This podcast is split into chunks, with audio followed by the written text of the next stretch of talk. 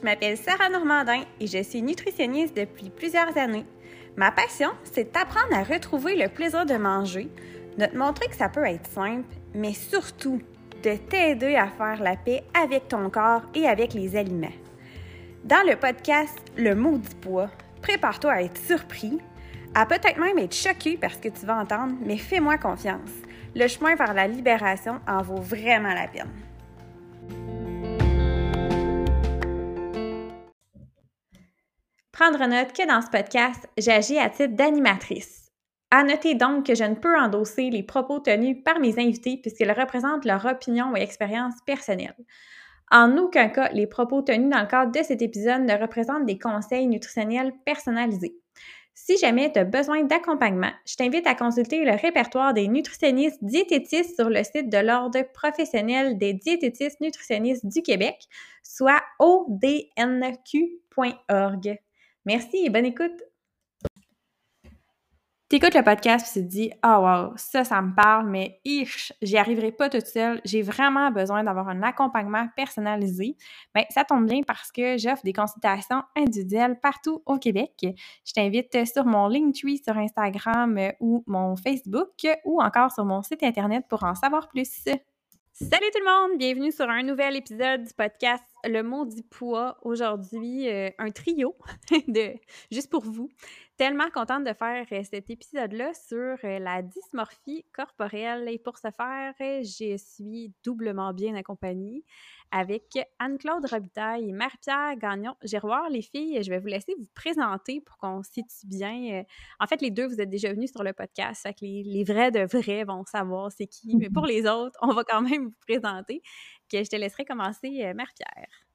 Oui, allô, merci de cette invitation-là renouvelée. Moi, je pourrais venir euh, toutes les semaines, fait que ça me fait... Ah, moi, il y a de la place, hein? ça me ferait plaisir. On parle plein d'affaires. ah, tellement. Ben, moi, je suis psychologue, en fait. Je travaille sur toutes les questions qui sont liées à l'image corporelle, euh, du, de d'où le continuum là, de l'image corporelle positive à des troubles alimentaires comme tels.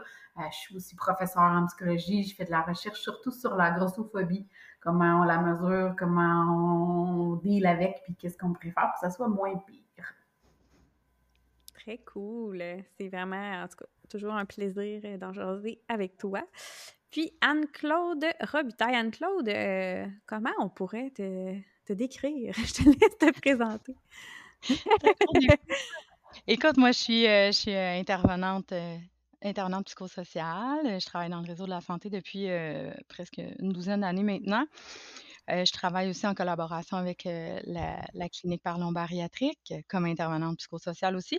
Mais je suis aussi une personne qui a vécu, qui a été interpellée par ton sujet d'aujourd'hui et qui a vécu des changements corporels dans sa vie, puis qui a aussi dû s'adapter à des pertes et à des prises de poids dans sa vie, puis plus particulièrement là, après la, chirurgie bariatrique à laquelle j'ai eu recours en 2019. Donc, c'est dans mon, dans mon chapeau de fille qui a vécu l'expérience aujourd'hui qu'on discute de ça ensemble.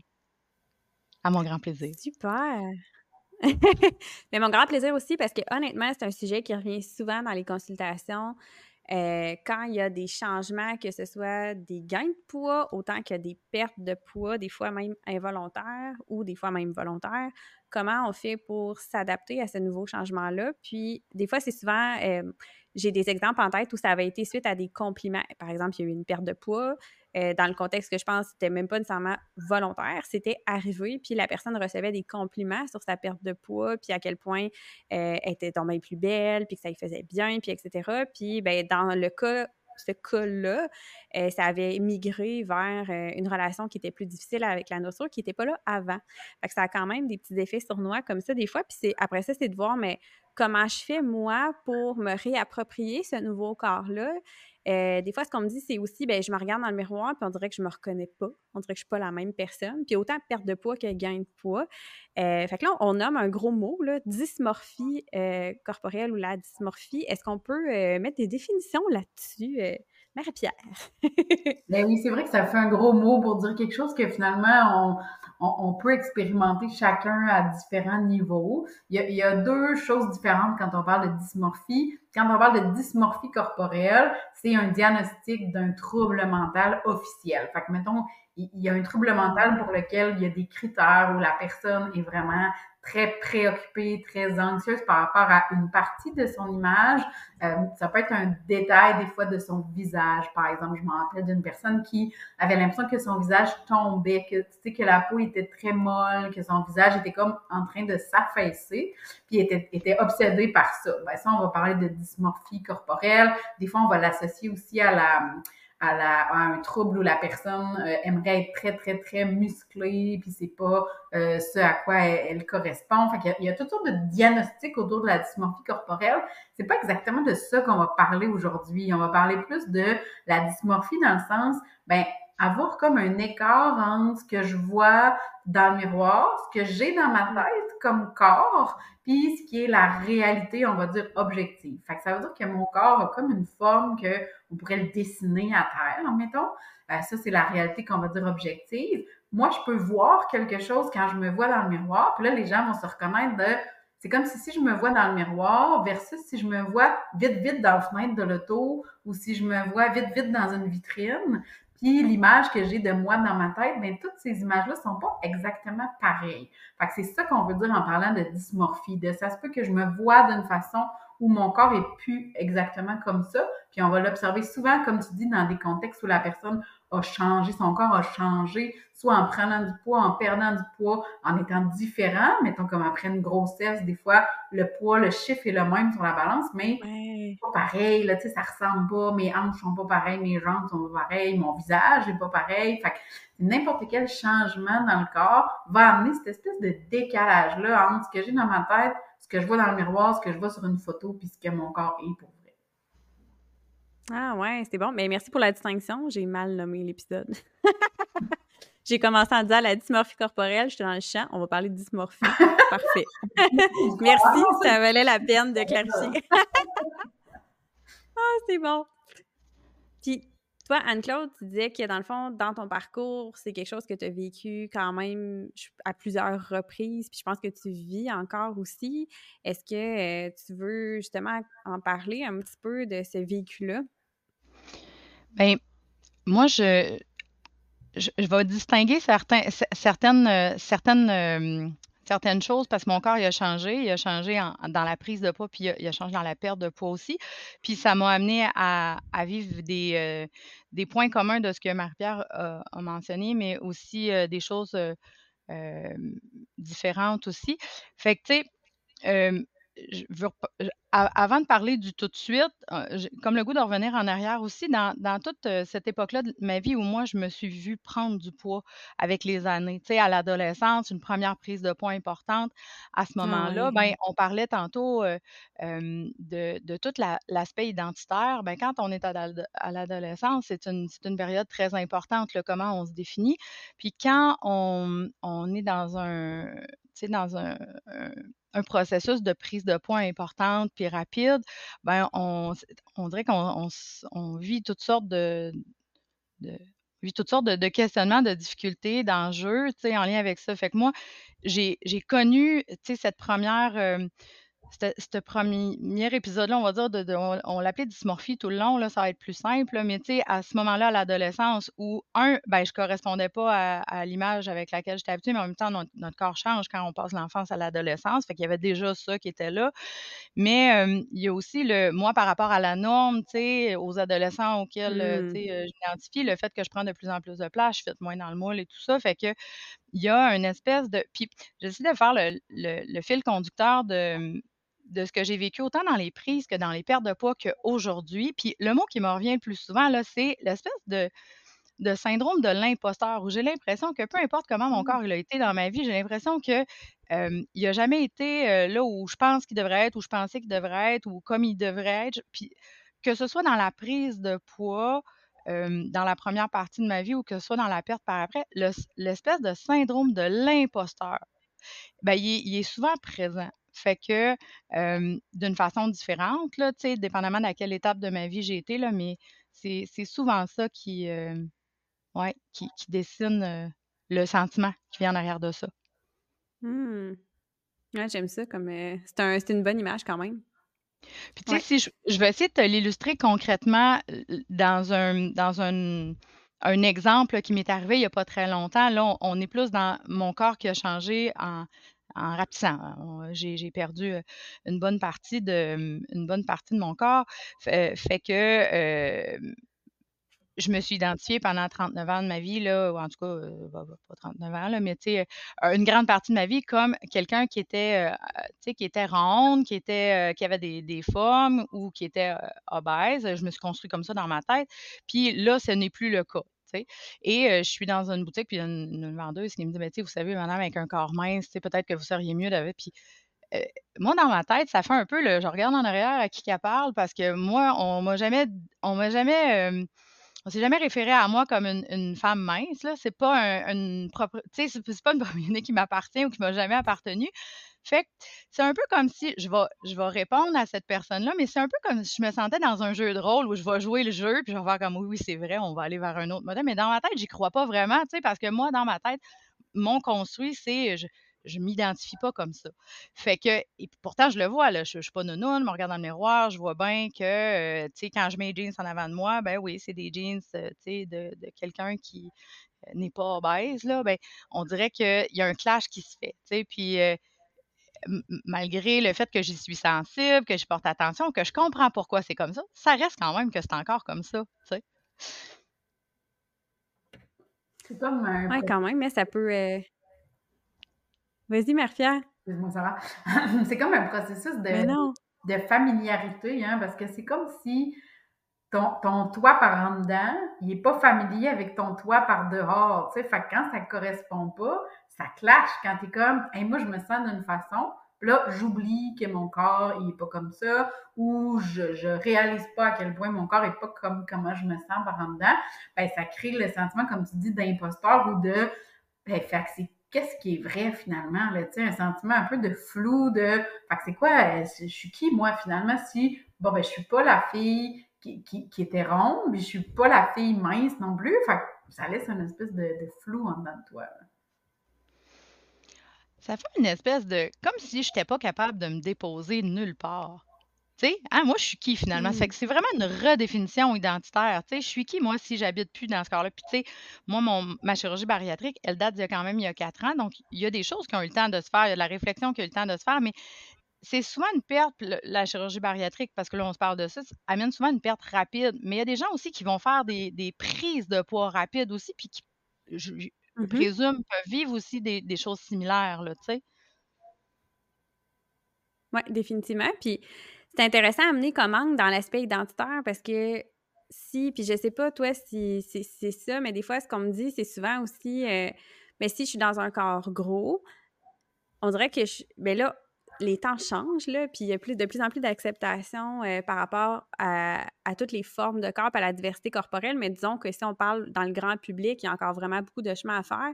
Puis moi, la majorité de mes clientes, quand, ils m'en parlent, c'est un peu, ben tu sais, je suis qui si je, suis plus comme la bonne grosse, entre guillemets, la bonne personne grosse qui veut faire des tentatives de perte de poids. C'est comme, il y a comme cet aspect-là que pendant des années, pendant l'adolescence, euh, le, jeune adulte, tout ça, j'ai fait des régimes, j'ai fait des diètes parce que euh, la culture est omniprésente, puis on m'a toujours dit que je devais contrôler mon poids, que je devais perdre du poids le plus possible.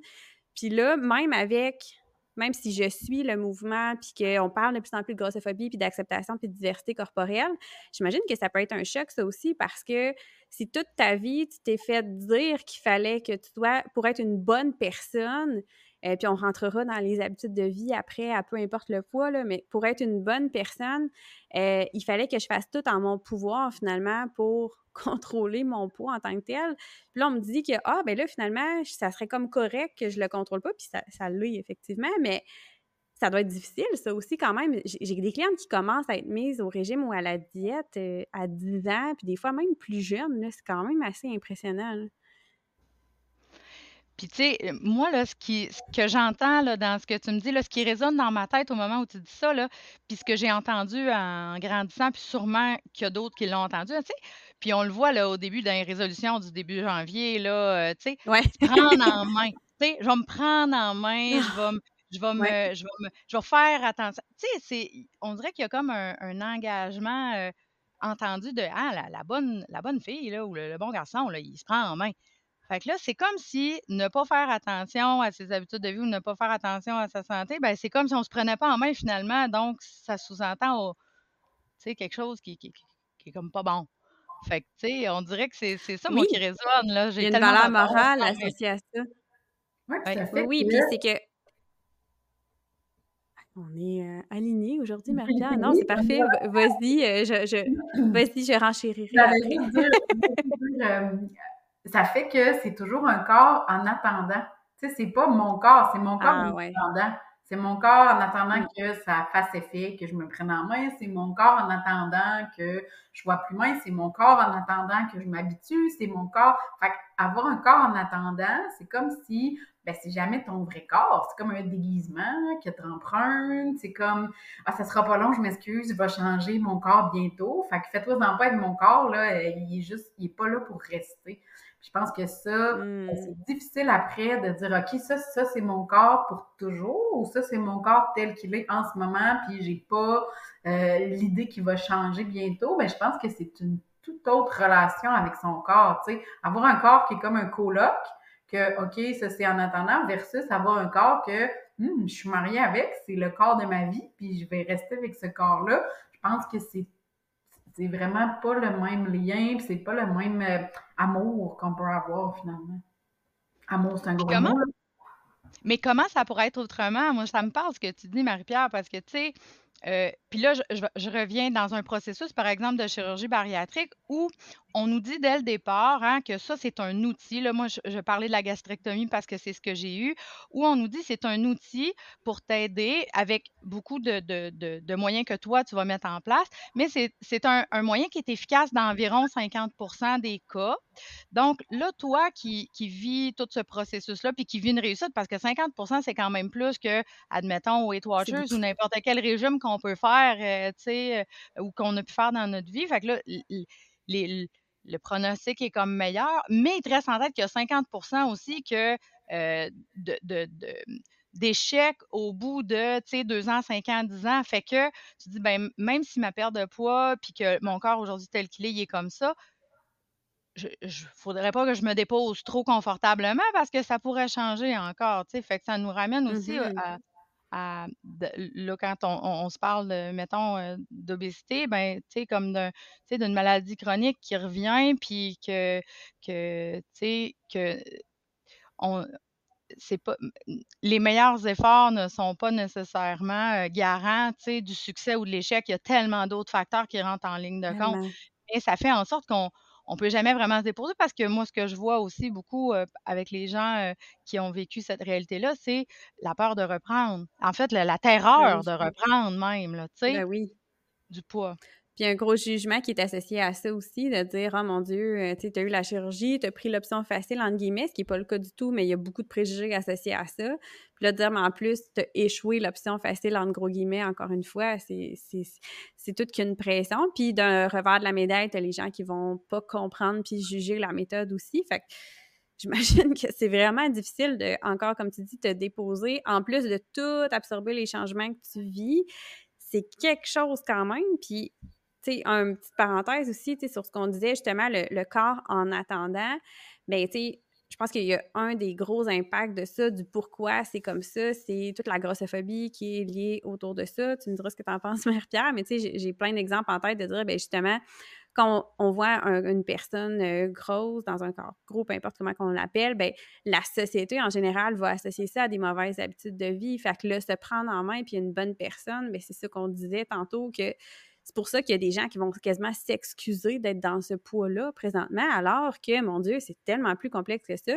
il y a des gens minces qui ont des mauvaises habitudes de vie puis qui n'en prendront pas de poids. Il y a tellement de facteurs qui sont associés euh, au poids, puis c'est toujours le sous-entendu que, dans le fond, c'est que ça se contrôle, le poids. Plus on va marteler le message qu'on a du plein contrôle sur notre poids, bien, plus ça, ça va rester, puis je sais, ça va être long à changer, mais la réalité, c'est qu'on ne le contrôle pas comme on veut, notre poids. Il y a tellement de facteurs qui rentrent en ligne de compte, mais pour monsieur, madame, tout le monde, dans l'imaginaire euh, public, puis si on n'est pas un peu sensibilisé par rapport à ça parce qu'on n'a pas la chance de l'être, ben ça fait ça, ça crée ça, puis le fait que ces gens-là reçoivent des commentaires sur leur poids aussi, puis de les gens qui se pensent bienveillants en disant Ah, mais je te dis ça pour ta santé parce que je m'inquiète.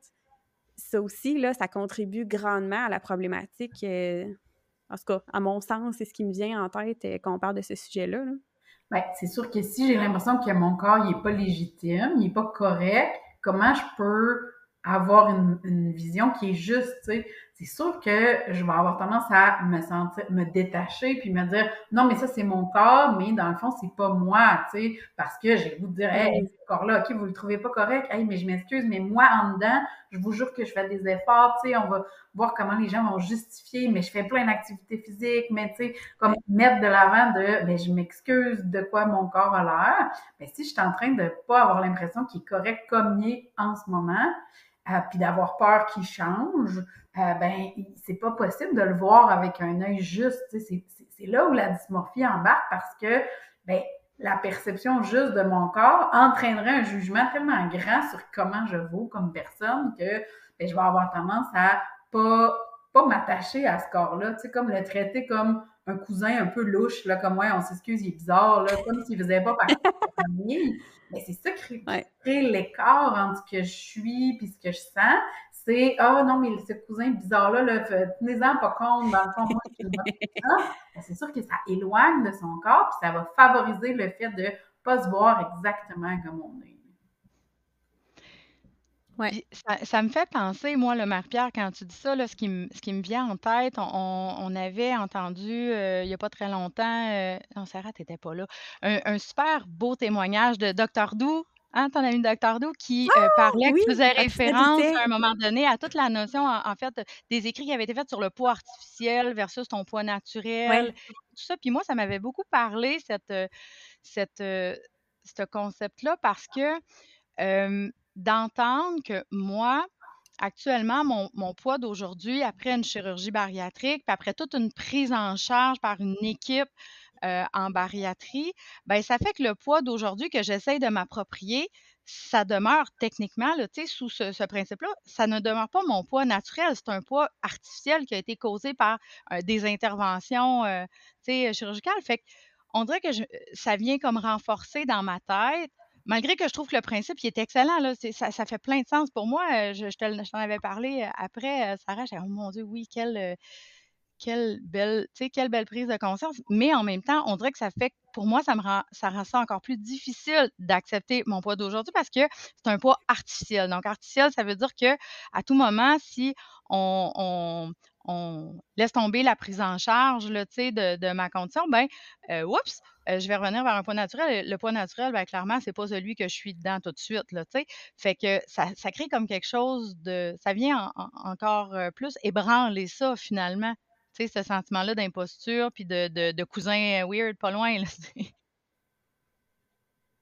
oui, puis tu sais, c'est intéressant comme concept pour dire, ben on devrait vouloir tendre vers notre poids naturel, mais ben, on devrait vouloir tendre vers ça. Ça, ça serait faire abstraction de tout ce que la société dit, puis de toute la valeur qui est mise sur un poids plus petit. C'est faire abstraction de, ben, peut-être que je suis pas confortable, je suis pas bien, peut-être que je me sens pas, euh, euh, que ce poids-là est très, très difficile à vivre dans ma vie de tous les jours.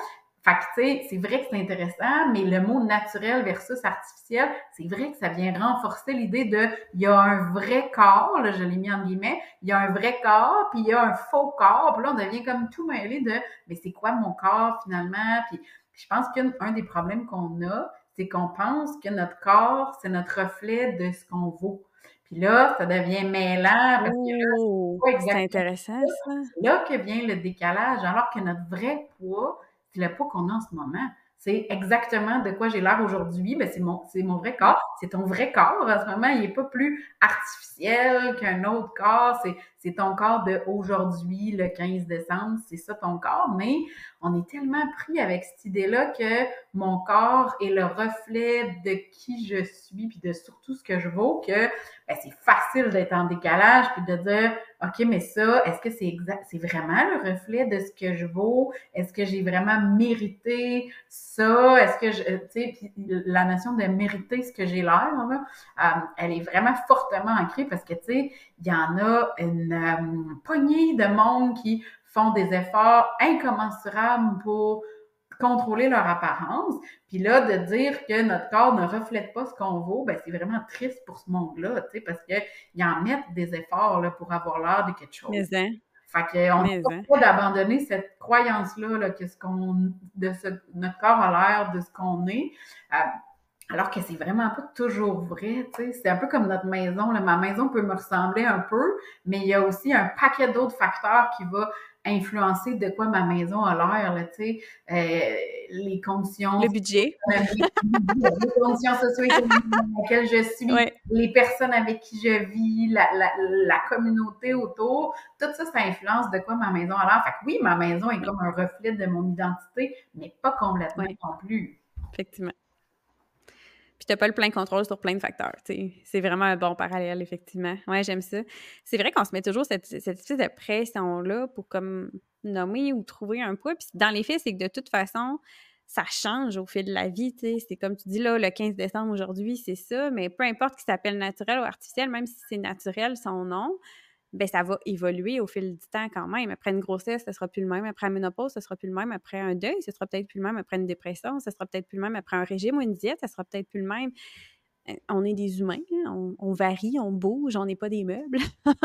on est comme des petites plantes, hein. on grandit, on change, puis ça fait partie euh, de la game. Mais ouais, c'était vraiment un bon, un bon point. Puis j'ai retenu où je voulais comme préciser aussi que là, on parle, tu sais, tantôt je parlais de des personnes grosses qui vont vivre cette pression-là, mais je, tenais quand même à dire que la dysmorphie, elle existe chez les personnes qui sont minces puis qui ont toujours été minces, qui n'ont pas nécessairement perdu du poids. Euh, ça aussi, je pense que c'est un peu peut-être, c'est moins parlé, est-ce que c'est tabou, je sais pas, peut-être pas nécessairement parce que il y a comme un double discours puis il y a comme un problème par rapport à ça aussi dans le sens que si on est une personne même puis on a des insatisfactions, on n'ose pas le, nommer nécessairement. Puis d'une part, ben c'est correct de pas le nommer devant une personne devant nous qui vit dans un corps plus gros parce que ça crée une espèce de décalage là aussi de dire ben là si elle a pensé ça qu'est-ce qu'elle pense de mon corps à moi malgré que souvent il n'y a pas la pensée du corps de la personne fait qu'il y a comme une espèce de sensibilité qu'on veut que la personne aille mais c'est pas correct non plus de dire que euh, cette personne-là, elle peut ne pas souffrir d'insatisfaction ou elle ne peut pas nécessairement vivre aussi de la dysmorphie. Je le nomme parce que dans les statistiques sur euh, l'insatisfaction puis les préoccupations par rapport au poids puis l'image corporelle, c'est quand même élevé. Puis c'est pas seulement chez les personnes qui vivent dans des corps gros. Puis euh, pour en avoir discuté avec quelques personnes, il y en a beaucoup qui sont surpris d'entendre qu'il y a des personnes minces qui peuvent vivre, que ce soit dysmorphie ou insatisfaction. je sors peut-être un peu du sujet, mais ça m'a fait penser. Euh, j'avais en tête le privilège de la minceur parce que, bon, on, parle d'habitudes de vie, puis le privilège à minceur, c'est entre autres d'avoir une génétique qui fait que tu peux avoir des mauvaises habitudes de vie, mais rester mince. Fait qu'il y a des gens qui associent quand même être mince à meilleure habitude de vie, mais c'est pas tout à fait le cas. Puis euh, c'est ça, mon cerveau fait ça des fois. J'ai dérivé vers, hey, il y a des gens minces aussi qui vivent euh, ces problématiques-là, mais c'est comme moins peut-être connu, mais si on fait juste passer aux troubles alimentaires, mais tant lui dans les troubles alimentaires, ça aussi, je l'entends souvent de ma clientèle qui dit Mais moi, je ne vis pas dans un corps gros, mon corps est dans la norme, mais je ne me retrouve pas dans ce corps-là, puis il ne me, convient pas, ce corps-là, finalement. J'ai fait un 360 un peu, là. ben, je sais pas, Anne-Claude, si tu veux parler de ton expérience. Mais ben, moi, c'est c'est pas quelque chose qui, que j'ai vécu personnellement, ça, mais, j'ai une, quelqu'un dans ma famille qui qui m'en a parlé ça, qui a été tout le temps, la chétive, la gang là, la la c'est quelqu'un, qui est rendu maintenant, sais, dans la dans la soixantaine, donc c'est de cette génération-là plutôt, mais qui était la petite chétive, la gang, celle qui allait casser, puis celle qui, d'un de Noël, dans des des familles comme la mienne, où on est bien portant, on aime manger, où ce qu'on est tout le temps au régime, ben elle était on sait bien toi, tu sais, hein, tu peux en tu sais, en fait, elle était exposée, elle, finalement, à quelque chose qui l'a dérangée toute sa vie, là, tu sais, qui était d'être euh, d'être tout le temps plus petite, d'une certaine façon stigmatisée par, par sa, sa minceur. Euh, dans un milieu familial comme le mien où on enviait ça à mort, là, mais il a pas juste dans notre famille, dans la société aussi, mais elle, en parlait comme de Hey, moi, ça, c'est pas facile pour moi non plus, mais on n'en parle pas tant, tu sais. Puis c'est une belle. je trouve que c'est un beau, un beau reflet, c'est une belle prise de conscience, donc ça m'avait apporté ça, que elle, là, son, mmh. son ces enjeux sont aussi valables puis aussi difficiles à son niveau, mais on dirait qu'on en parle moins puis parce qu'elle a le privilège de la minceur. Mmh. C'est vrai que c'est les gens qui vont être plus minces ou qui vont plus correspondre aux standards.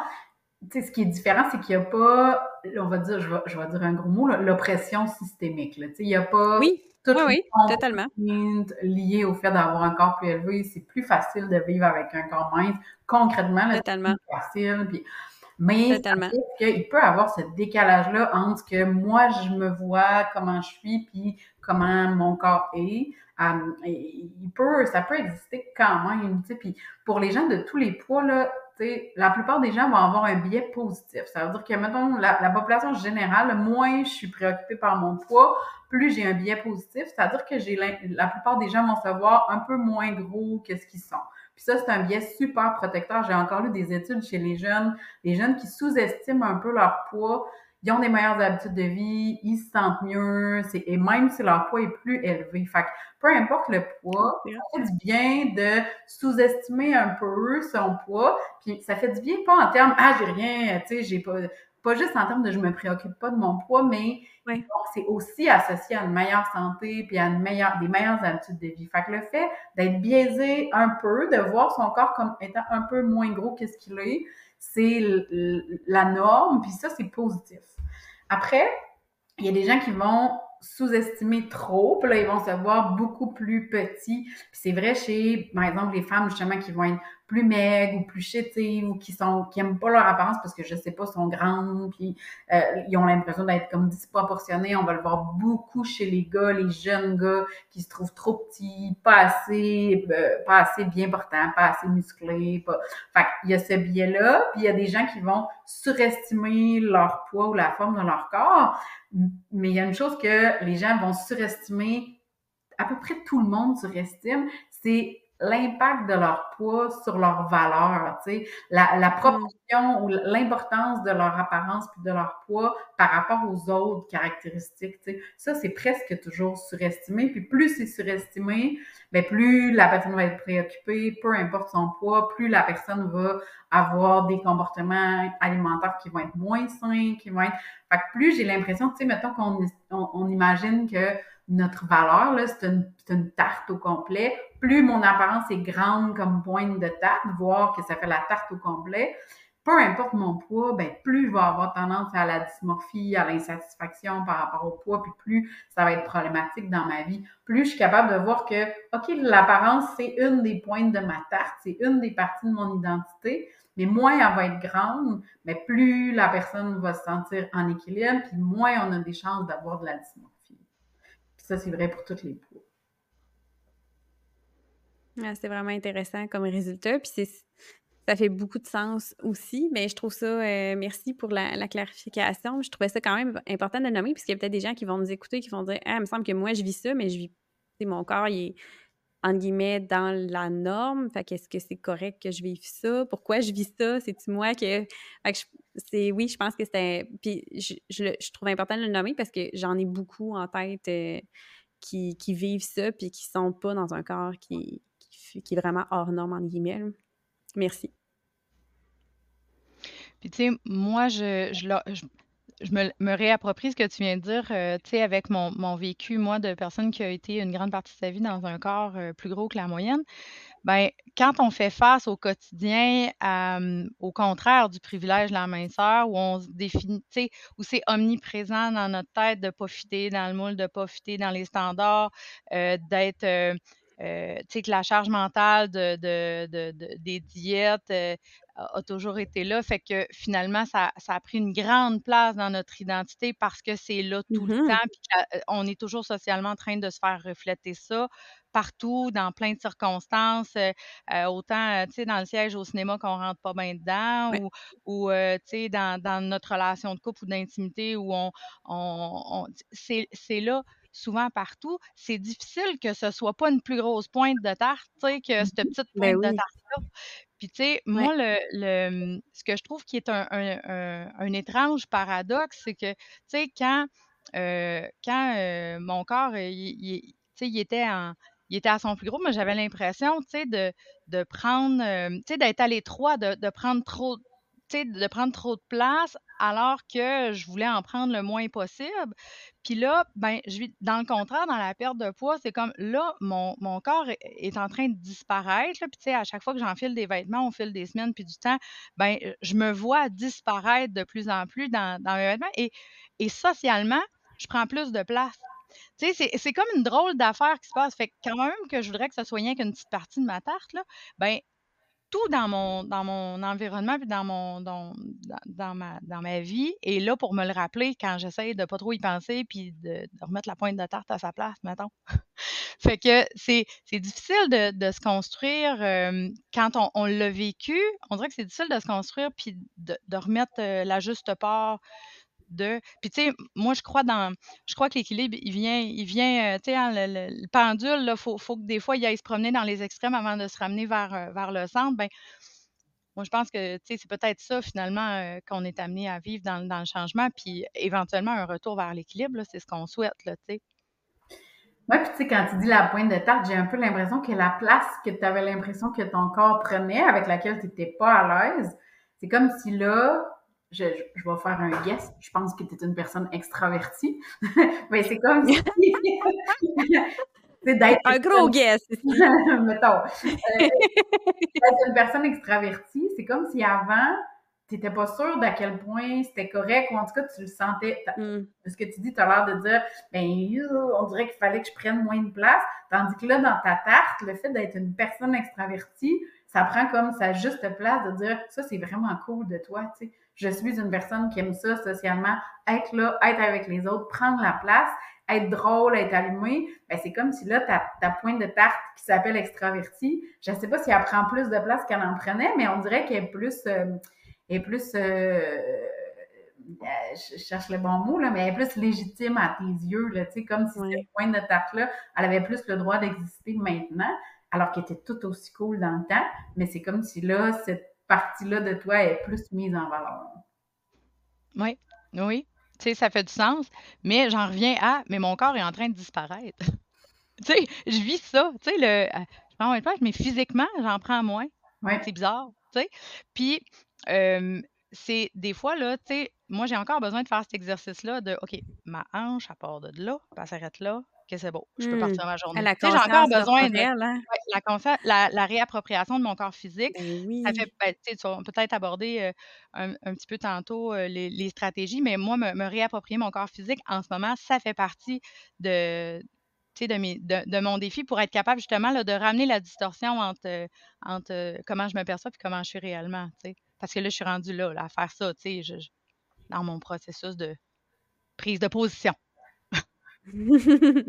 Et oui, je sais que ça Je trouve ça intéressant. Ben, pour les gens qui te connaissent, nous ne serons pas surpris. Mais écoute, euh, on est deux, là. Fait que... c'est parfait comme ça. On t'aime de même, même Claude.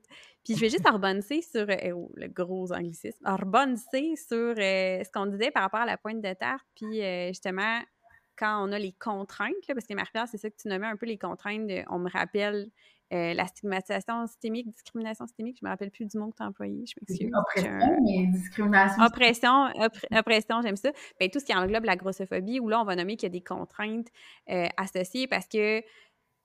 Puis c'est là la grosse nuance entre une personne mince qui vit de l'insatisfaction puis une personne, qu'on va dire, grosse qui vit de l'insatisfaction. Puis que la nuance est super importante. Les deux vécus sont importants on veut pas comparer les souffrances des gens, mais les deux sont importants, mais la différence, c'est que quand toute la société te dit que tu n'as pas ta place, puis elle te montre physiquement que tu n'as pas ta place, puis tu reçois des commentaires qui disent que tu n'as pas ta place, c'est vrai que ça doit être quand même difficile. Puis, tu sais, là, on travaille à défaire ça, puis déconstruire ça, mais on s'entend que ça ne se fera pas dans une génération, là, qu'on on souhaiterait, mais je pense pas qu'on va y arriver. Fait que c'est quand même tough, ça, de de vivre ça, tu sais. Puis on dirait que j'ai pas de, solution concrète qui me viennent en tête. Je pense que d'en discuter déjà, puis de briser les tabous associés à, ça, je pense que ça peut aider. Mais est-ce que est-ce que c'est comme un aller simple vers euh, plus facilement la dysmorphie corporelle? Est-ce que ça peut faire partie des. Euh, je me pose la question. J'ai l'impression que, tu sais, pour lutter contre la dysmorphie, mettons, pour être capable de voir mon corps tel qu'il est, c'est un prérequis d'avoir l'impression qu'il est correct tel qu'il est, parce que sinon, je, vais tout le mm. temps être en décalage, tu sais. Fait c'est sûr que plus c'est dur de voir que mon corps tel qu'il est est normal, est valide, est correct, ben plus je vais avoir de la misère à m'identifier à ce corps-là, puis dire oui, oui, ça c'est ça c'est moi, tu sais. Euh, puis souvent comme si on travaille à ça, tu sais, de dire ce corps-là, en ce moment, c'est le corps que tu as, il est valide, il est correct, il est là, il est mais je, me rappelle d'une de mes clientes qui me dit souvent, mais c'est super, là, mais tu sais, il y a juste, il y a juste toi puis trois, quatre personnes qui disent que mon corps est correct, là. Puis, moi aussi, je me fais dire ça. mettons, là, puis qu'on commence à être... c'est vrai, c'est un défi quand même de dire, d'être capable de dire, de s'approprier un corps tel qu'il est à ce moment-ci et sans penser qu'il va falloir qu'il change ou sans avoir peur qu'il change en plus ou en moins, de juste dire ce corps-là, en ce moment, c'est le mien.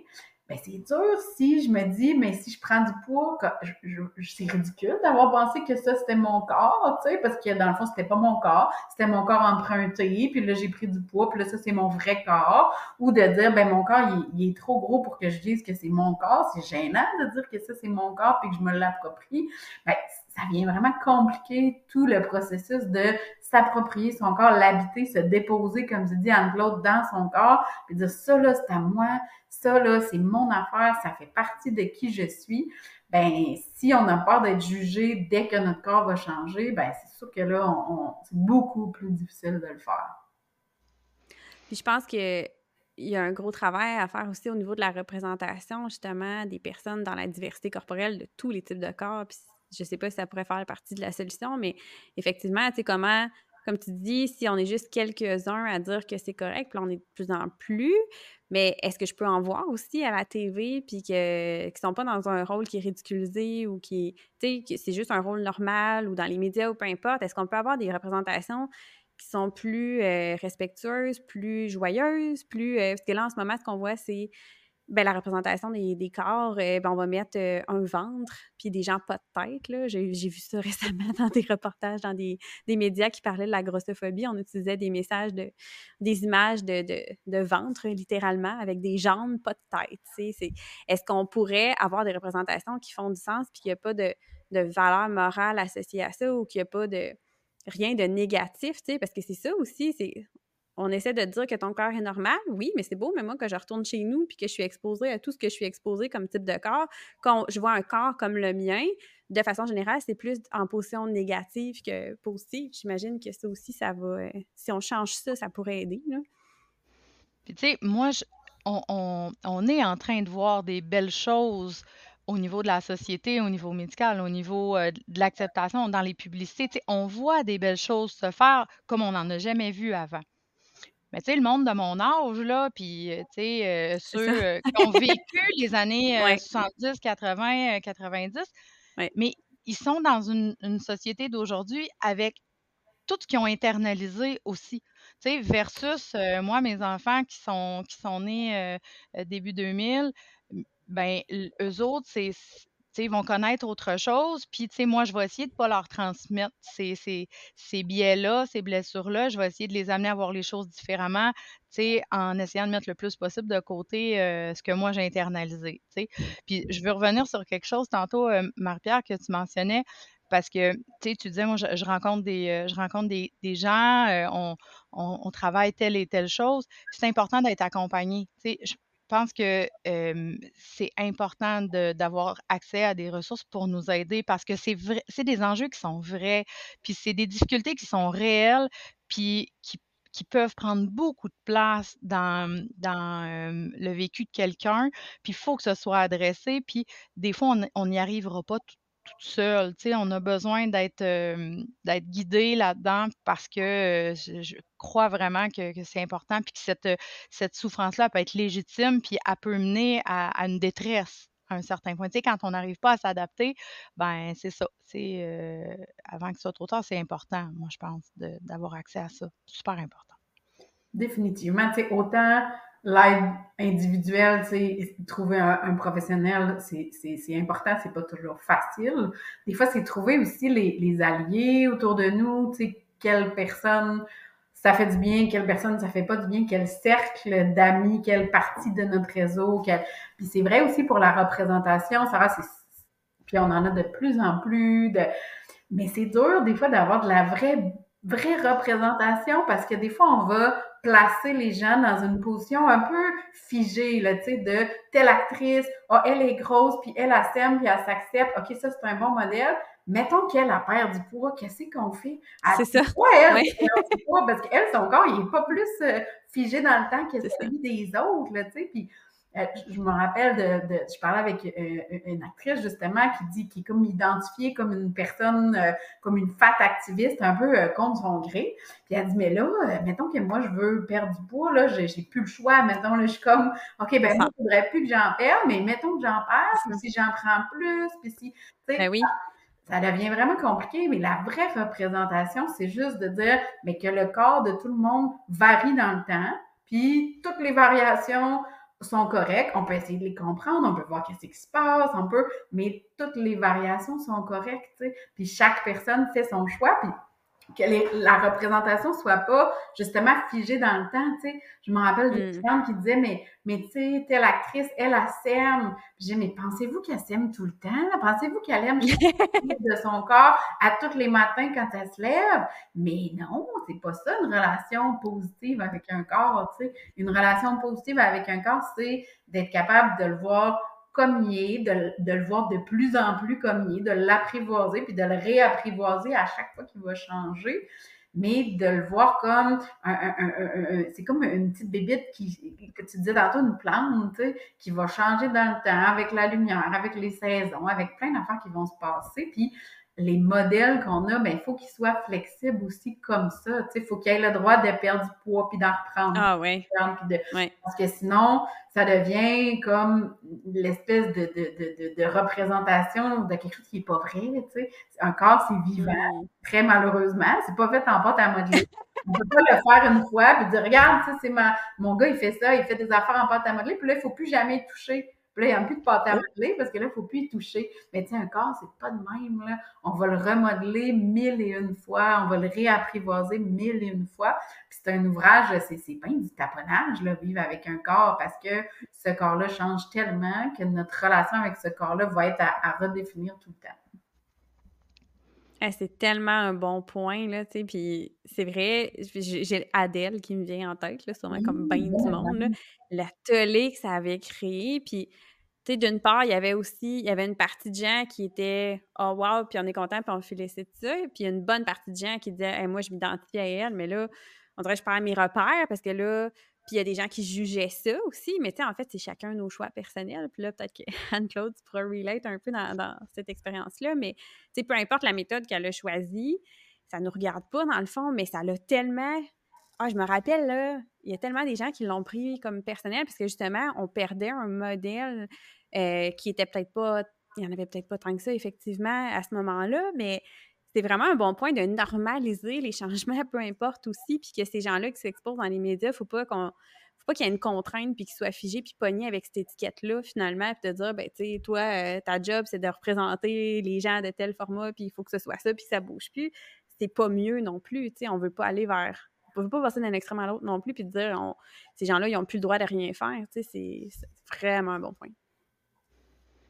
Bien, la relation, la relation au corps, c'est quelque chose qui est extrêmement intime et personnel, honnêtement. Puis, on peut pas, euh, on peut pas juger de on peut pas juger de de ce qui se passe dans le corps voisin, tu comprends? Moi, euh, on c'est un sujet qu'on a souvent eu ensemble dans nos discussions, euh, Sarah, tu sais, la légitimité de perdre du poids, là, moi, c'est quelque chose que que j'ai abordé souvent. Puis, comme la légitimité de faire que tu veux avec ton corps parce que ça ça, ça regarde ça regarde pas mal juste toi? Puis ça, c'est important, moi, je pense, de, ramener toujours ça, là, tu sais, laisser aux êtres humains la, liberté de, de faire ce qu'ils veulent, puis, tu sais, de pas présumer que le choix personnel de quelqu'un, ben, c'est une attaque contre un groupe de la société, tu sais. Euh, si, euh, tu sais, on, parle de chirurgie euh, esthétique, tu sais, quelqu'un qui va avoir recours à, à des injections pour les rides ou pour, pour contrer les effets du vieillissement, ben c'est de ses affaires. sais. Puis c'est pas parce que moi, je milite pour la légitimité de vieillir dans ses rides puis dans ses cheveux blancs que la personne qui va se faire injecter ses rides est en train de, de, de, de, de de se faire violence contre moi, c'est ton choix personnel, puis c'est toi, c'est toi, moi, c'est moi. Fait que c'est un peu comme, comme ça que je le, que je le vois, la, la pleine liberté, là, puis c'est ça. On est tellement dans une société où on interagit avec les autres sur la base de notre apparence. Tu sais. On, on interagit justement avec les autres sur la base de qu'est-ce qu'ils font par rapport à leur apparence, qu'est-ce que, tu sais, mettons dans le temps là qu'il y avait, je sais pas, euh, on était des communautés de, de 14 personnes ensemble qui survivaient on se connaissait comme individu plus que par notre apparence, mais la communauté est devenue, les, gens, les villes, même les villages qui sont tellement gros, on interagit avec tellement de personnes qu'on connaît vraiment pas très intimement les gens, puis on se fie sur ce qu'on voit, qui est notre apparence. Puis ça, c'est fois mille avec les réseaux sociaux parce que oui, ben, là, oui c'est ça. Là, déjà, le fait que les, les regroupements humains aient grossi on a comme été forcé de dealer plus avec les autres sur la base de notre apparence, mais fois mille avec les réseaux sociaux. Tu sais, là, vous ne voyez pas, mais nous autres, on se regarde là, sur la plateforme avec laquelle on s'enregistre, puis on devient juste une image. Puis juste avant qu'on commence, euh, je checkais les paramètres de la plateforme, puis sur toutes les plateformes en ligne, on peut toucher notre apparence. Fait que c'est comme oui on, est tout le temps pris avec cette affaire-là de dealer avec l'apparence des autres puis notre apparence comme monnaie d'échange. Tu sais. C'est vrai en ligne fois mille parce que là, on est quasiment, on est notre parole puis notre image. Tu sais. Fait qu'on est pas mal notre image. Mais c'est vrai même dans nos relations parce que moi, là, mettons, quand j'enseigne à l'université, là, j'enseigne pas à trois personnes dans un atelier, la psychologie, là. J'enseigne à 150 personnes. Fait que les 150 personnes, ben, ce que je vois d'eux autres, c'est pas mal juste leur image. La multitude des contacts sociaux fait que notre image est devenue super importante, encore plus en ligne, encore plus avec la pandémie. Fait que là, on est vraiment dans une espèce d'économie sociale où notre monnaie d'échange, c'est presque juste notre apparence. Fait que oui, on va sticker sur les détails de ce que les autres font, puis ce que nous on fait, puis ce devrait, ce que les autres devraient faire ou devraient pas faire. Puis on devient, euh, on, accorde vraiment une grande importance à toutes ces affaires-là, alors que ben, tu sais, euh, mettons, les écureuils, là, ils s'en sacent bien de l'apparence des autres écureuils. Ils veulent savoir sont où les meilleures noisettes, puis comment qu'on va faire pour l'hiver, tu sais. Fait que nous autres, on a perdu tout ça un peu. Oui. Puis on est dans un... Au niveau de l'apparence, on a maintenant facilement accès, surtout, surtout dans ce qui est numérique, là, hein, au filtre. On, est à un clic près d'un filtre qui va venir euh, euh, faire en sorte que l'apparence est, encore, euh, est encore plus belle que la réalité. Fait que, la pression, la dysmorphie, ça... Ben oui, c'est aussi, là, tu te vois, tu te vois toi en fil, toi toujours bonifié, puis après ça, tu te vois toi dans le miroir, et... il peut y avoir un gros décalage aussi, là ça, ça va vraiment exacerber la dysmorphie parce que notre image n'est pas pareille partout. Mon image, quand je me regarde, tu sais, je veux dire, mettons moi dans ma journée, là, sur Teams, sur Zoom, sur la plateforme qu'on a là, puis sur Facebook, c'est pas la même exactement. Fait que là, déjà, c'est bizarre, là, tu sais, mais je suis quelle de ces images-là? Quand je me vois en photo, c'est pas pareil. S'il y a un filtre, c'est pas pareil. Dans mon éclairage dans ma salle de bain, c'est pas pareil. Fait que c'est comme si tout ça, ça fait comme un kaléidoscope puis là, on ne sait plus c'est quoi notre vrai corps puis notre vraie apparence. Fait ça, ça met du gaz sur la dysmorphie euh, définitivement. Je trouve que ça complexifie notre représentation de nous-mêmes. Puis là, tu sais, dans la dans, dans l'identité, il y a moi versus moi, tu sais, moi, puis il y a moi versus les autres aussi, qui est comme tout à fait un, une autre affaire à côté, tu sais, parce que les gens aussi nous, nous reflètent une image, là, tu sais, fait qu'on est en on est en train d'opposer souvent le comment moi je me perçois versus moi, mes biais, mais, mais il y a aussi le comment moi je me perçois versus comment les autres me reflètent, qui me mmh perçoivent. Puis ça, ben, ça va être, tu sais, dans tes, euh, dans tes relations euh, au travail, dans tes relations avec tes amis, dans ta relation intime, dans ta relation avec tes enfants, tu sais, qui eux autres aussi vont, euh, tu sais, avoir un contact de proximité avec toi, tu sais, ton enfant qui te sert dans tes bras, qui va, qui va te refléter. moi, j'entends ça des fois, là, tu sais, le, hey, mais moi, quand je te sers dans mes bras, maman, tu sais, j'en sers plus autant. Fait que là, on, est confronté à, de multiples représentations. Puis il faut être capable de se faire, de s'approprier une, de s'approprier une image puis de se faire une tête.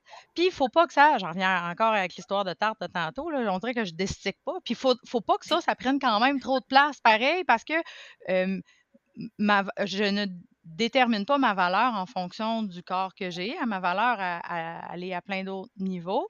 Fait que là, comment y accorder la juste part dans tout ça, c'est tout un défi. Hein, c'est une charge. Vraiment, vraiment. Puis, tu sais, ça fait plusieurs fois que tu le dis, puis tu as raison. Puis, des fois, comme si on, a la bonne intention de dire oui, mais ça va t'aider si tu as moins grosse pointe de tarte. Puis là, c'est comme pelleter beaucoup de jobs dans la cour de la personne, tu sais, parce que, ben effectivement, ça en a une grande importance. Puis ça, tu sais, je, dis toujours, je pense que c'est plus facile de pas focuser sur cette pointe de tarte-là, pas essayer de la diminuer, là, parce que effectivement, c'est contre euh, bien mes affaires, c'est puis, puis c'est très difficile d'intégrer les visions de tout le monde, plus mes visions de moi, plus c'est un, casse-tête. Fait des fois, c'est juste, ben pas juste, là, c'est pas si facile, mais c'est surtout de focuser sur les autres points de tarte. C'est quoi les autres affaires qui me font sentir moi, là, qui me font sentir vraiment que ça, là, ça m'appartient, c'est à moi, c'est quelque chose que j'aime, qui me définit. Plus on va investir puis on va mettre du temps là-dessus, ben plus la pointe de l'apparence va prendre sa juste part. Mais tu sais, focuser sur faudrait que mon apparence ait moins d'importance pour moi, ben c'est un peu contre-productif. C'est comme dire faut pas que je mange du chocolat. Tu sais, ça finit par tu penses juste à ça. C'est la même affaire. Fait que si je fais juste me dire faut pas, mm. mon apparence a trop d'importance pour moi, mais ça aide pas non plus. Mais d'essayer de magasiner puis collectionner les choses qui me font sentir vraiment moi, qui sont liées à l'apparence ou pas. Tu sais, si c'est quand je m'habille de façon colorée, ça me fait sentir moi, ça a comme un lien avec l'apparence, mais c'est une partie de, de, que moi, je peux mettre du gaz là-dedans. Tu je peux m'acheter du linge coloré. Ou ça peut être, euh, mais des fois, c'est comme juste d'autres choses. Tu sais, quand, euh, mettons, mettons ton exemple de tantôt, tu moi, là, je suis fière d'être une personne extravertie. C'est important pour moi quand je fais ça, je suis fière de moi. Ben, c'est comme de, de, collectionner tous ces bouts-là de nous, tu sais. J'aime ça faire, euh, tu sais, je suis une personne qui cuisine bien. J'aime ça m'occuper de mes plantes. Euh, moi, je suis quelqu'un qui aime ça. Euh, des fois, les gens, tu sais, qui sont très pour ce qui est l'importance, c'est très, très, très important. Des fois, c'est la beauté qui aime, mais on peut-tu voir la beauté ailleurs aussi? Tu sais, je peux-tu développer mon œil pour la beauté, puis l'harmonie, puis la perfection ailleurs? Je peux-tu, ça se peut-tu que j'aime ça faire de la peinture à numéro toute parfaite, là, tu sais, puis mettre ma perfection là-dedans? Ben, ça a l'air niaiseux, mais c'est vraiment pas niaiseux parce que ça va me permettre d'exprimer ça, ce désir-là que j'ai, ça va me permettre d'être plus moi-même, mais en dehors de la pointe de tarte de mon corps.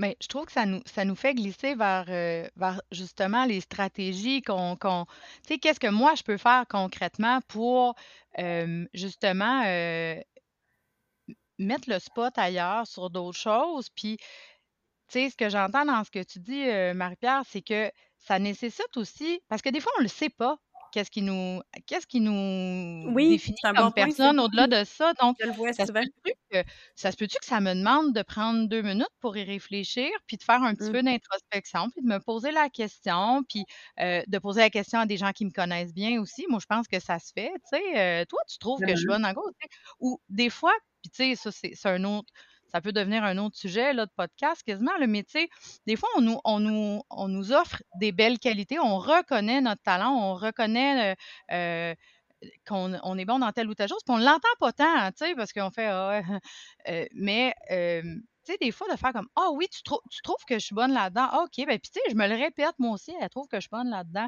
Fait que, tu sais, les, les, gens qui nous entourent, puis qui nous connaissent bien, puis qui nous voient fonctionner au quotidien, aussi sont un bon reflet de ça, tu sais. Puis je pense que ça, ben, ça nécessite de plonger un petit peu en soi, puis d'aller voir, OK, on va mettre mon poids, mon poids, mon corps deux minutes là, de côté, là, puis je vais essayer de voir dans quoi je suis bonne, moi. Puis, tu sais, mmh. puis puis on est, il faut faire attention, parce qu'on se l'est déjà dit, à dans quoi je suis bonne, mais pas nécessairement dans la performance, puis dans, dans, dans ce qui nous permet, là, tu sais, là, de. Parce que tu peux être super bon à, faire du crochet, puis à finir des casse-têtes, là. Puis moi, je trouve ça super bon dans la vie, parce que moi, faire des casse-têtes, je suis vraiment, mmh vraiment pas capable de finir. Je, finis jamais ce que je commence, déjà. Fait que je, moi, je suis très bonne pour commencer beaucoup de choses, mais je suis très mauvaise pour finir beaucoup de choses. Fait que, tu sais, de de ne pas être dans une optique de performance dans, qu'est-ce que je fais bien, mais plutôt, tu sais, dans. Puis il faut valoriser ça aussi, mais ça nécessite quand même une réflexion, tu sais. Vraiment, tu sais, dans quoi je bosse, mais qu'est-ce qui me ressemble aussi, là, même si justement, c'est pas de la performance, tu sais, des fois, c'est, mettons, qu'est-ce que j'aimais quand j'étais petite, tu sais, mettons, moi, quand j'étais petite, là, j'aimais ça lire, j'étais bien, je m'identifiais comme quelqu'un qui lit, puis là, je le fais plus parce que c'est comme pas cool, puis c'est pas euh, efficace lire, tu sais. C'est comme, c'est pas aussi efficace que, tu sais, quand on s'en était parlé, j'avais dit, mettons, courir un marathon, ça, c'est hot. Ça, ça, c'est ça, ça c'est une bonne affaire, tu sais, versus... Mais c'est associé aux habitudes de vie, en fait. Absolument. Absolument, tu sais, il y a beaucoup de, il y a beaucoup de de, passion, ou passion c'est un trop gros mot, là, de choses qu'on aime ou qui nous ressemblent, qui sont des activités sédentaires, tu sais. Puis c'est vrai que dans la vie, on peut pas être juste sédentaire parce que notre corps, il va sais. Mais on a le droit de valoriser aussi des activités qui sont sédentaires. Tu sais, lire puis faire des casse-têtes, ça a le droit de faire partie de qui je suis, puis j'ai le droit d'être fière de ça, même si c'est pas un marathon, puis même si ça ne contribue pas à ma santé cardiovasculaire directement. mais ça se peut que ça contribue indirectement, parce que ça contribue à me faire sentir une personne valide, une personne qui a une grande valeur, puis ça va faire que peut-être ça va être plus facile pour moi de dire OK, ben je pense que c'est important pour moi d'aller prendre une marche parce qu'il faut que je m'en occupe de ce corps-là parce qu'il a une valeur, pas parce qu'il faut que je prenne une marche. Ah, et puis je fais juste une petite parenthèse parce que ça, c'est des messages que j'entends extrêmement souvent dans ma clientèle de, tu sais, que ça fait depuis l'enfance ou l'adolescence que tu es dans les régimes, tu es dans les diètes, tu es dans le processus de contrôler ton poids. Ta pointe de tarte, ça a tellement pris l'espace pendant longtemps. Il y a des gens qui vont être dans l'obsession au niveau de la nourriture, puis même de la gestion puis le contrôle du poids. C'est obsessionnel, ça prend toute la place. Puis des fois, ça prend tellement toute la place qu'ils se sont jamais posé la question de dire Ah, mais c'est quoi que j'aime faire d'autre? Je n'ai plus l'espace pour ça parce que dans, mon, dans ma journée, j'avais une heure qui était consacrée à l'activité physique, puis j'avais beaucoup de temps qui était consacré à penser ce que j'allais manger, calculer ce que j'allais manger, préparer, faire mon meal prep, puis les pensées sont tellement autour de ça que c'est comme, il n'y avait plus d'espace pour ces loisirs-là, les choses qu'on aime, puis ce que tu es bonne, puis comment tu te définis, puis tes qualités, des fois, sont juste en lien avec tout ce processus-là. Fait que si tu l'enlèves, mais je suis qui, puis j'aime quoi, puis et des fois, c'est rochant, puis c'est c'est pas toujours facile à le trouver seul. Des fois, ça nécessite de l'aide aussi pour justement euh, aller approfondir ça parce que ça peut. Euh, c'est quand même quelque chose qui est assez fréquent, là. Ouais c'est associé au processus identitaire, de, de redéfinition identitaire aussi. Moi, je pense après, après avoir vécu un, changement corporel ou après avoir vécu quelque chose qui nous a transformés, puis, puis dans la vie aussi de façon générale, tu sais, nos résolutions du début de l'année, là, tu sais, hein, comment on redéfinit, euh, on se redéfinit comme personne cette année, puis qu'est-ce qu'on va accomplir, tu sais, euh, c'est pas obligé de toujours passer par le gym, là, tu sais, à part un abonnement au gym. Fait que je trouve que ce, ce ça, ça s'inscrit dans une, définition ou une redéfinition identitaire qu'on doit faire, moi, je pense, pour être fidèle à, qui on est, puis à, nos valeurs, puis, euh, puis d'être bien, parce que clairement, si on n'agit pas, puis on ne prend pas nos décisions dans le quotidien en, respect de nos valeurs, puis de ce qui est important pour nous, puis de ce qui nous ressemble, pour reprendre tes mots, Marie-Pierre, ben éventuellement, il y a un clash, là, puis il y a un mal-être qui s'installe. Je pense que la résolution cette année, ça devrait être. Tout le monde devrait avoir la résolution trouver trois affaires que j'aime, tu sais. C'est vrai que c'est pas facile. Ah, j'aime ça comme résolution. De demander aux gens autour, demander aux. se rappeler quand on était petit, euh, essayer de mettre toutes les activités sur le même pied d'égalité. Puis, comme tu l'as dit, passer par les valeurs. C'est quoi mes valeurs importantes, tu sais? Si mes valeurs importantes, c'est, je sais pas, la famille, ben OK, qu'est-ce que j'aime faire avec ma famille, tu sais, puis qu'est-ce que je pourrais faire plus, puis qu'est-ce... Je me rappelle, euh, quand j'ai fini mon doctorat, c'était un peu intense, faire un doctorat, puis quand j'ai fini mon doctorat, j'ai soutenu ma thèse, c'est fini. La première fin de semaine après, là, je suis assise, c'est samedi matin, puis je suis comme, je sais pas quoi faire, je sais pas c'est quoi que j'aime, je sais pas... Euh, moi, dans la vie, je faisais mon doctorat. Fait que là, je le sais pas. J'ai aucune idée de ce que j'aime, je sais pas. Ah, c'est bon. Fait que, tu sais, je pense qu'il y a des moments dans la vie, une, de mes amies aussi qui s'est séparée, et se retrouve la première fin de semaine, pas d'enfant. Elle m'appelle, toi, tu fais quoi la fin de semaine, mettons, là, comme, j'avais pas d'enfant à ce moment-là. Fait que c'est tous des moments dans une vie où ah oui. la même chose de dire, OK, mais si je suis plus en train de toujours vouloir changer mon corps, euh, OK, fait là, what's next, là? C'est quoi que je vais faire de ma vie? C'est quoi qui va occuper mes pensées? C'est un, un, moment très, très existentiel, là, tu sais, de redéfinir qui je suis, tout en m'habituant à une nouvelle apparence physique, tu sais, puis concrètement, tu l'as dit tantôt, là, tu sais, checker, bon, ça c'est ma hanche droite, ça c'est ma hanche gauche, parfait. Des fois, on a besoin de faire ça aussi, un peu de, on va dire, de l'exposition, là, tu sais, de, de regarder mon corps tel qu'il est, de le regarder habillé, tout nu, en bobette, euh, penché par en avant, penché par en arrière, euh, comme de se réhabituer. Bon, penché par en arrière, c'était bizarre, là, mais de se réhabituer. J'essayais de lui imaginer la position, je sais comme... mais, mais, pas, non, mais, mais juste de, de se approprier ce corps-là, tu sais, de, le, de, de le, le, toucher, de le... De le euh, c'est pas dans l'optique de le vérifier, tu sais, on veut pas non plus encourager. Je, je, me pogne le, le, gras de côté, puis là, je regarde où ce qui est rendu mon gras de côté. C'est pas ça. C'est vraiment le Ah, bon, ben, ça a l'air que mon corps, il a l'air de ça. Ça a l'air que quand je mets ma main là, ça file de telle façon. De... On a ça à faire en même temps de justement la redéfinition de bon, ben, qu'est-ce que je vais mettre dans cette pointe de tarte-là? Puis, puis pas s'exiger, là, tu sais, comme on l'a dit, c'est pas facile, puis c'est pas le fun, puis tu sais, ça devrait prendre une année, là, ça devrait pas prendre cinq minutes. OK, qu'est-ce que j'aime? Bon, si c'était si facile que ça, ben, on l'aurait déjà fait, là, tu sais, mais souvent, c'est des, c'est des parties de nous qu'on trouve qui sont pas assez bonnes. Tu combien d'hommes j'ai vu aimer beaucoup jouer aux jeux vidéo quand ils étaient jeunes, puis des filles aussi, là, mais je dis des gars, mais n'importe quelle personne, aimer beaucoup jouer aux jeux vidéo, puis là, tu sais, en vieillissant, trouver ça, trouver ça poche, trouver ça bébé, trouver ça, puis plus jouer aux jeux vidéo. Mais tu sais, jouer aux jeux vidéo, ça peut être vraiment le fun, ça peut vraiment faire partie d'un quotidien d'une personne tout à fait normale et tout à fait accomplie. Mais des fois, on va juger certaines des choses qu'on aime comme étant moins dignes que les bonnes habitudes de vie ou les choses qu'on devrait faire. Fait des fois, c'est aussi se, ré, euh, euh, redonner le droit de faire ces affaires-là qu'on a l'impression des fois qu'ils sont bébés. Puis, tu sais, les...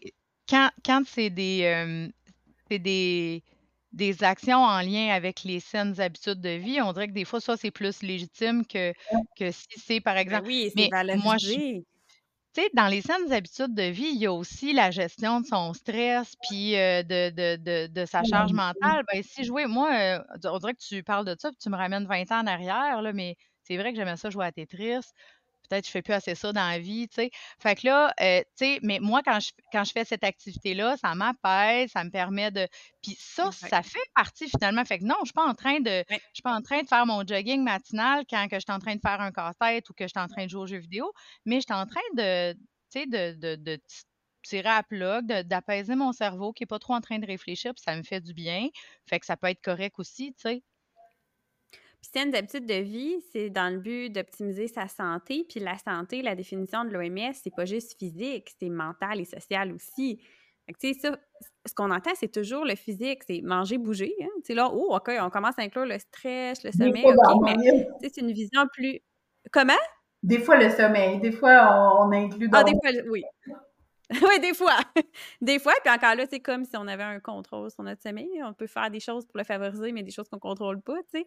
Mais tout ça est dans le but de la santé, mais la santé, c'est pas juste physique, tu sais, c'est autre chose aussi. Puis ça, c'est comme moins, c'est moins hot, c'est moins discuté, c'est moins valorisé.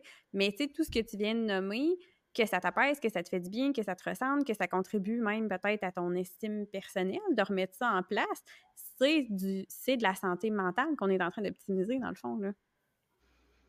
Absolument. Puis tu sais, on se valorise aussi dans des choses qu'on fait et qu'on réussit. Moi, euh, hier, euh, euh, je capotais dans mon salon d'avoir fini le chandail que j'ai commencé à tricoter il y a quelques années. Tu sais, on s'entend que c'est pas de la grosse performance, là, mais j'ai réussi à faire Ben, ça, du vie, tricot, non, non, à tricoter un quand chandail. tu sais, c'est valorisant. Hey, moi, j'ai accompli ça. Tu sais, moi qui ne mais jamais hein? rien dans la vie, là, ben, j'ai fini ça.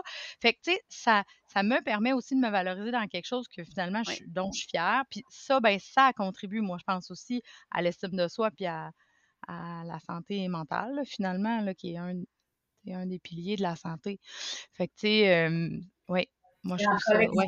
toutes ces petites affaires-là qu'on finit avec une bonne pointe de tarte, tu sais. Puis c'est, puis souvent, je dis le mot collectionner, je trouve que c'est le bon mot, là, tu sais, de dire, bon, mais ce chandail-là que j'ai fini, cette affaire-là que j'ai dit à ma fille que je trouve que ça avait bien de l'allure, tu sais, c'est des mini-affaires, mais si tout ça fait partie de qui je suis, mais là, il y a moins de place pour ce dont j'ai l'air. Moi, cette année, je trouve que mon sapin de Noël, il est beau, il est vraiment beau, je suis vraiment contente. ben, tu sais, Yeah! ça, c'est pas, euh, tu sais, mon sapin de Noël, c'est pas dans mon identité au sens large, mais si je ramasse toutes ces affaires-là, ben ça finit par faire quelque chose comme, je sais pas, je suis une personne qui met de la chaleur, euh, tu sais, je suis une personne chaleureuse, puis je suis capable d'avoir un environnement chaleureux. Bon, ben mon sapin, il participe à cette pointe de tarte-là. Fait que c'est ça l'aspect de la collection, que des fois, on vise trop les grosses affaires, tu sais. Quand on cherche qui on est, c'est pas des grosses affaires, là, c'est des milliers de petites affaires. Mmh. Puis, tu sais, moi, je parce pense que que. c'est durable aussi, là. Ah, excuse-moi, Anne-Claude. Tu sais, je veux juste dire, c'est durable versus si je me valorise dans ma perte de poids concrètement ou si je me valorise dans mes changements alimentaires euh, dans, plus restrictifs ou l'activité physique. On s'entend que généralement, c'est pas des choses ça qui sont durables, c'est des choses éphémères. Fait que je me valorise temporairement, dans le fond, avec ça, versus collectionner toutes ces petites choses-là. Ben ça, c'est durable, c'est solide. On dirait que ça m'amène à... C'est un beau parallèle, là. Tu peux y aller, Anne-Claude, je m'excuse. Ben, puis moi, ce, moi, ce que je trouve important aussi de, de mentionner, c'est que, tu sais, la valeur de, ou la fierté, la valorisation, la fierté qu'on on ressent à accomplir telle ou telle chose, ben, euh, faut pas attendre qu'elle vienne des autres. Puis je pense qu'on on doit Ouais. s'entraîner à, à, à- à se le reconnaître Ah oui, d'abord. Puis à le dire, tellement. Hey, moi, là, je suis debout devant mon sapin, puis je suis en train de le regarder, là, puis ouais, franchement, là, j'ai fait une maudite belle job, je suis fière de moi.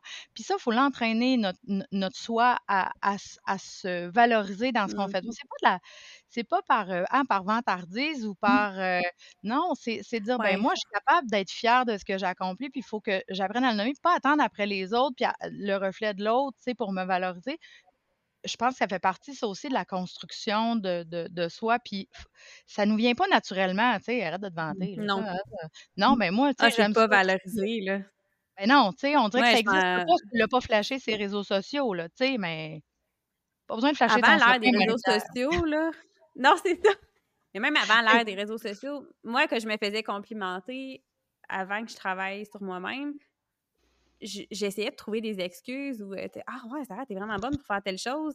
J'étais pas capable de dire merci. J'étais comme Ah ben ben non, là, c'est facile, là, c'est simple. Ben non, ben non, ben non. C'était aussi, on dirait que je vois le parallèle qui a changé avec le temps, d'être capable de.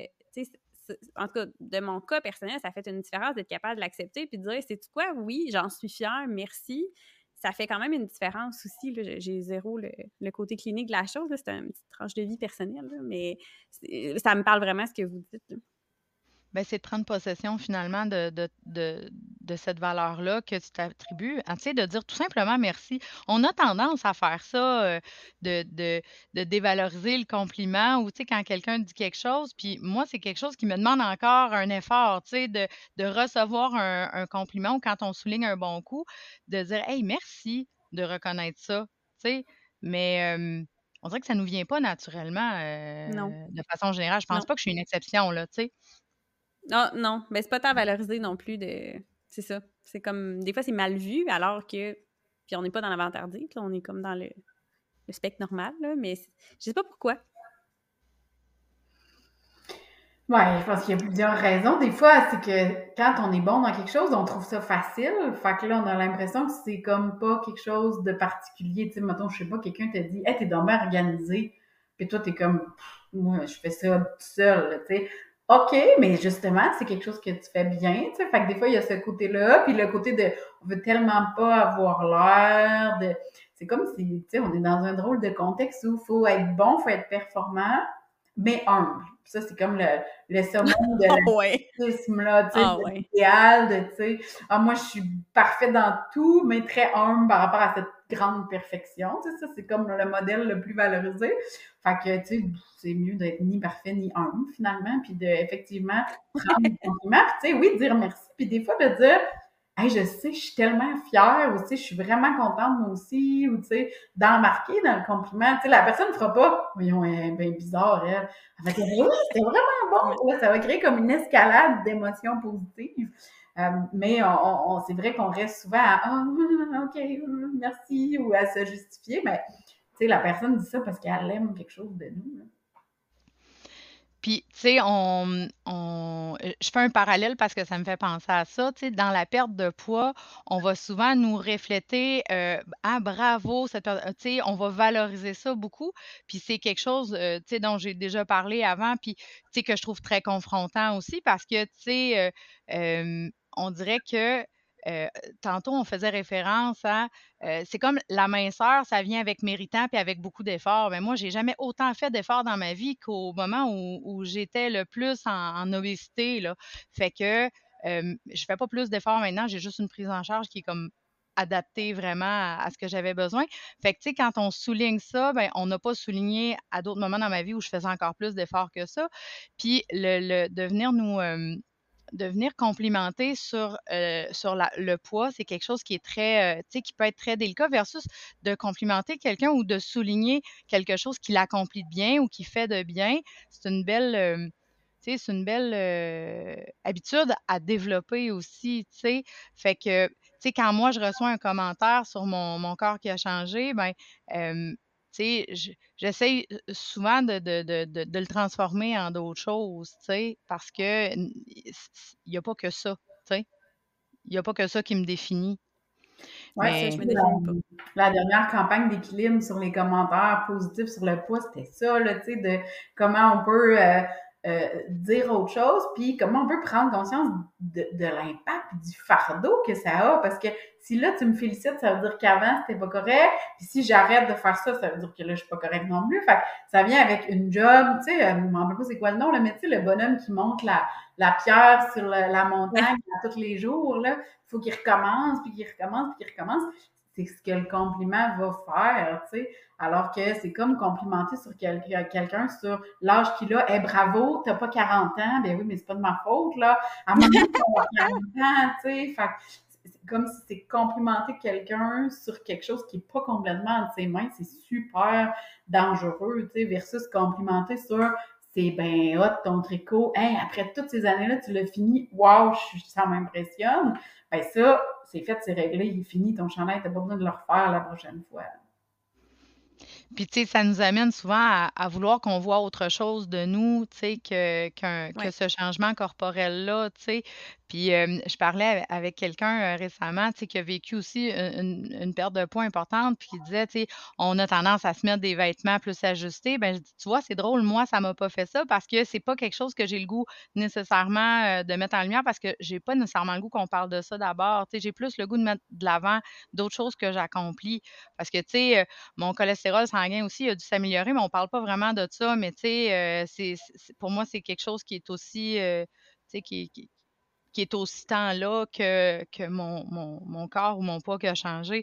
Fait que, tu sais, j'ai le goût qu'on voit d'autres choses. Fait que, tu sais, il y a des gens qui vont être plus à l'aise de, le montrer. Moi, dans mon cas, à moi, c'est différent. Puis, tu sais, il n'y en a pas un qui, est correct ou qui ne l'est pas, mais moi, j'ai tendance à, essayer de, le camoufler pour, qu'on n'en parle pas tant, tu sais. Parce que c'est pas ça que j'ai le goût qu'on voit en mmh. premier. Mmh.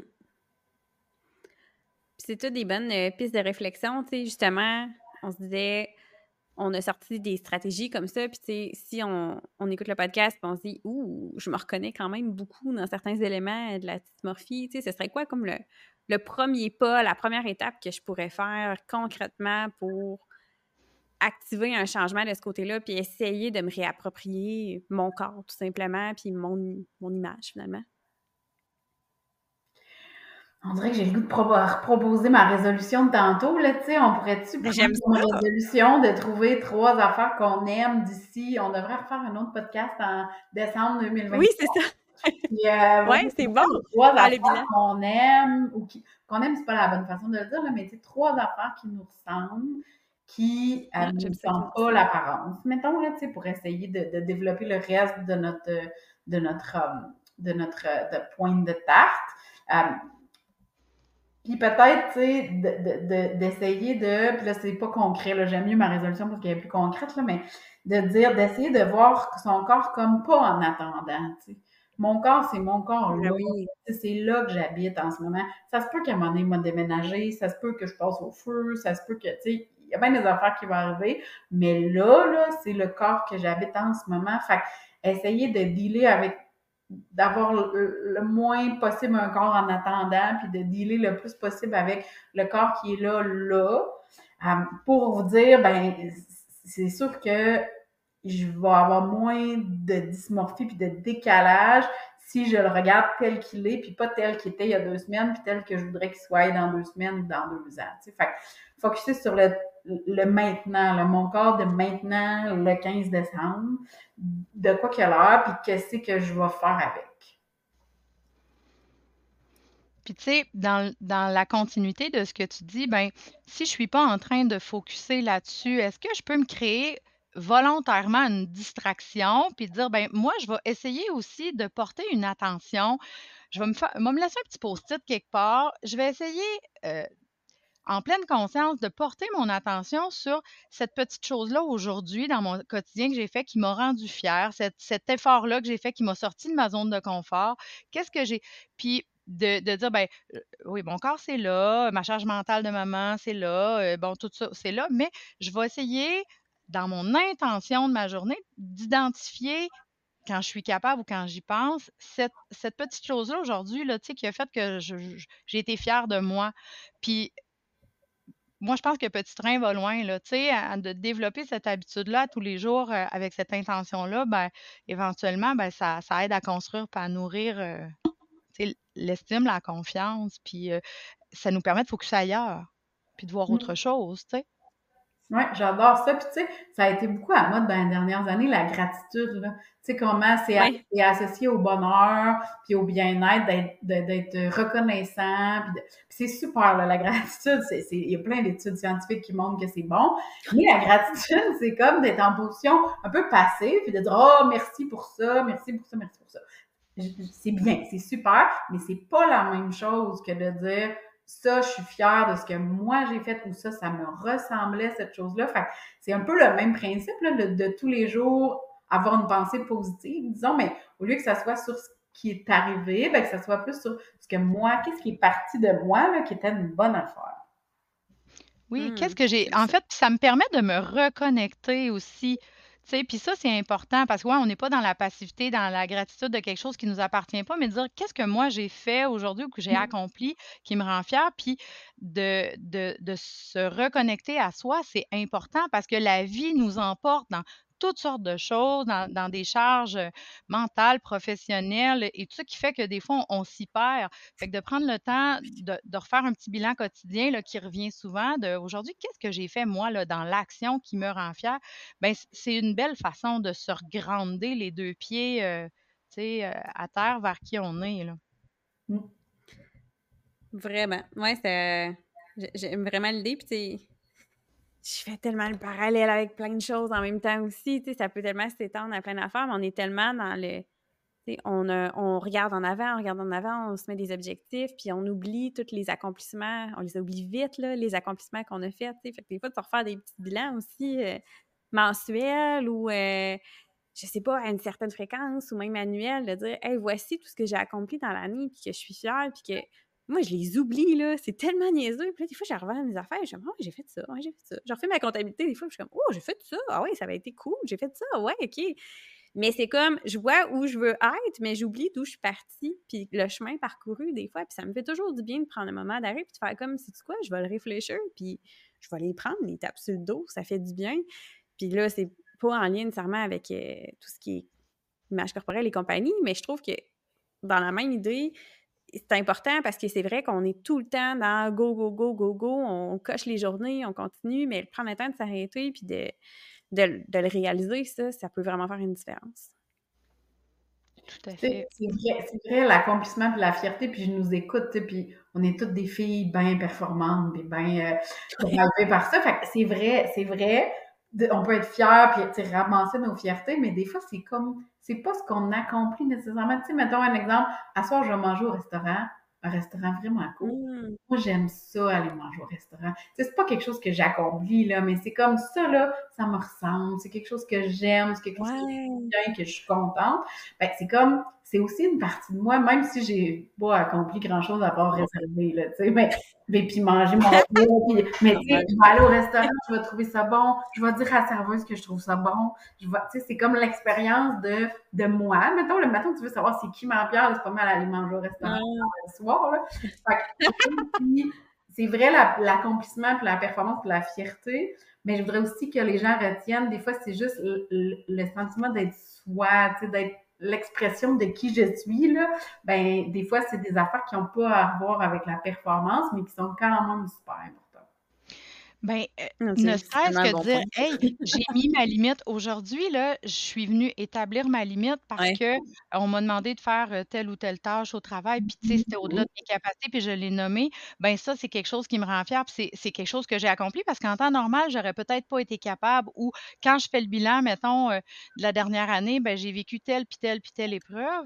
Ben, aujourd'hui, je prends le temps de me dire, tabarouette, j'ai surmonté ça comme une championne parce que c'était vraiment pas évident parce que la vie, c'est aussi ça. On va vivre des, obstacles, des défis, des difficultés. Il n'y a personne qui est à l'abri de la maladie, de la perte, de, des choses importantes.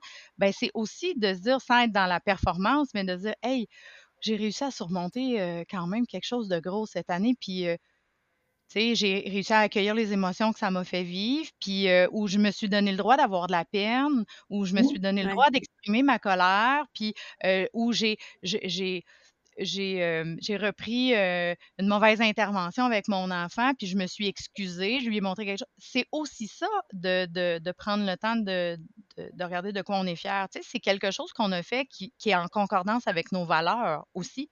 Tu sais. Ça peut mmh. être des fois du resto, puis d'autres fois, ça peut être. De quoi de même ouais, aller au resto parce que là, mes amis m'invitaient, puis j'étais brûlée bien raide, puis j'aurais d'habitude j'aurais dit oui, mais là j'ai dit hey non, tu sais, j'ai comme le coup de rester chez nous puis pas y aller. Puis ça, ça va être la fierté de dire bon, c'est ça, c'est ça j'avais besoin, rester avec mon sapin puis euh, écouter un film. Mais ça aussi, ça peut être euh, c'est pas valorisé, tu sais, c'est comme il y a comme la culpabilité qui vient parce que socialement, c'est moins acceptable. Mais dans le fond, tu sais, je trouve ça super euh, pertinent de le mentionner aussi. Il y a tellement de trucs à déconstruire, puis de pression. Puis, tu vois, j'avais même pas vu que j'étais dans la performance dans mon commentaire. C'est fou, là, comme à quel point c'est partout, dans tout. Là. Il y a vraiment une belle. Euh, c'est, une bonne réflexion euh, à avoir que je vais prendre aussi. Ben, c'est d'être à l'écoute finalement dans son quotidien, hein, de, de, de toutes ces petites choses-là qu'on a faites de spécial dans notre journée, puis qu'on choisit d'attribuer quelque chose, tu sais, on choisit d'y attribuer une fierté. Tu sais, je pense que c'est ça l'exercice à faire finalement, là, tu sais. Mmh. Puis pas être juste dans ce que j'ai, what I do, tu sais, qu'est-ce que j'ai fait, mais qu'est-ce que, c'est ça, d'aller élargir un peu le spectre. On est habitué d'être dans les, c'est ça, cocher les cases. on va dire comme ça. De quoi j'ai l'air, ce que j'ai fait, puis comment je me suis sentie, puisque j'ai été, là, des fois, elle n'est pas sa liste, fait qu'on veut la ramener ça. Non. Ouais, non, j'aime ça. C'est effectivement, c'est très, très, très pertinent.